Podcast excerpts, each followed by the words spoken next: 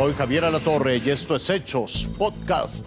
Funcionarios marxistas de la SEP dicen que no van a ceder e impondrán la educación comunista.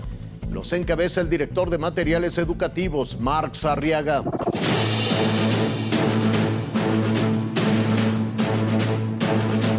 El otro encargado de diseñar los libros de texto de la SEP y las guías para docentes es Sadi Loaiza Escalona.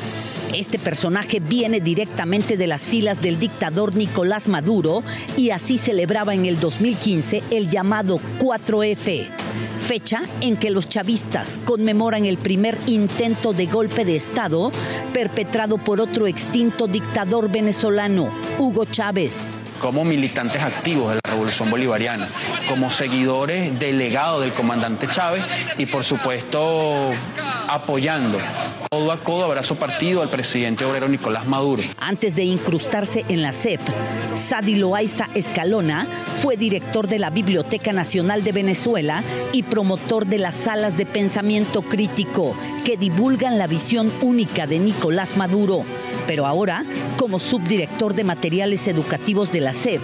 El chavista de corazón será indirectamente el maestro de millones de niños mexicanos. No, no son educadores, son, son aspirantes a, hacer una, propuesta. La persona es incompetente. la educación, sobre todo en la parte básica, no puede tener cergos ideológicos. Para los expertos, los libros de texto que hoy están en el ojo del huracán no solo son controvertidos por la carga ideológica, sino porque para su elaboración se violaron todos los procedimientos. Se tenía que instaurar el Consejo Nacional de Participación, el cual no se dio. Es decir, estos libros se han hecho en la opacidad no solo porque no se ha consultado con padres de familia, con maestros, con pedagogos. La no tiene que saltarse ninguna instancia jurídica. Están diciendo, va a ser pedagogía crítica, pero autoritariamente establecida. Eso es un absurdo y una contradicción. Padres de familia manifiestan su oposición a la educación comunista. Lo llaman un libro sin recetas. Es la guía para maestros que forma parte de los nuevos libros de texto gratuitos. En su página 14 se lee, Hoy vivimos otro tipo de esclavitud. Nuestros trabajos tal vez dejaron de ser tan demandantes físicamente, pero la subordinación de los sujetos continúa. Acompañan el texto con una foto de una familia de pocos recursos. Es ideología pura. Promoción del comunismo que se pretende enseñar a los maestros que darán clases a los niños mexicanos. Y los libros de los alumnos no están mejor. Se los dimos a consultar a padres de familia hablan de las estrellas, después hablan de animales, después de la familia.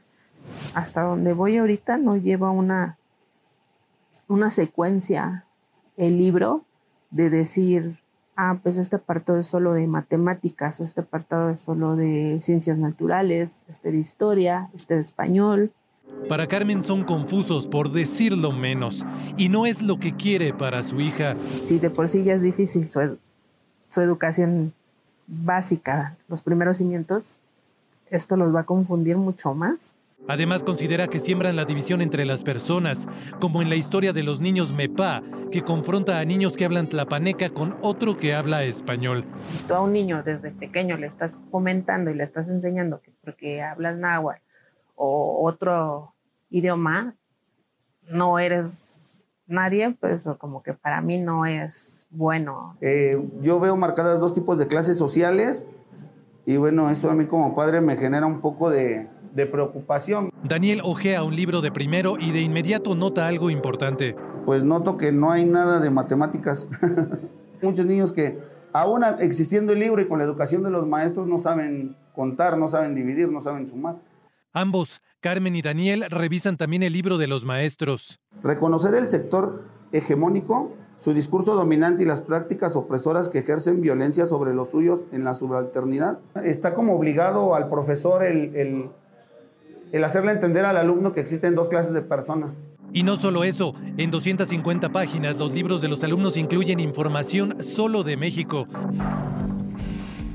Hasta aquí la noticia, lo invitamos a seguir pendiente de los hechos.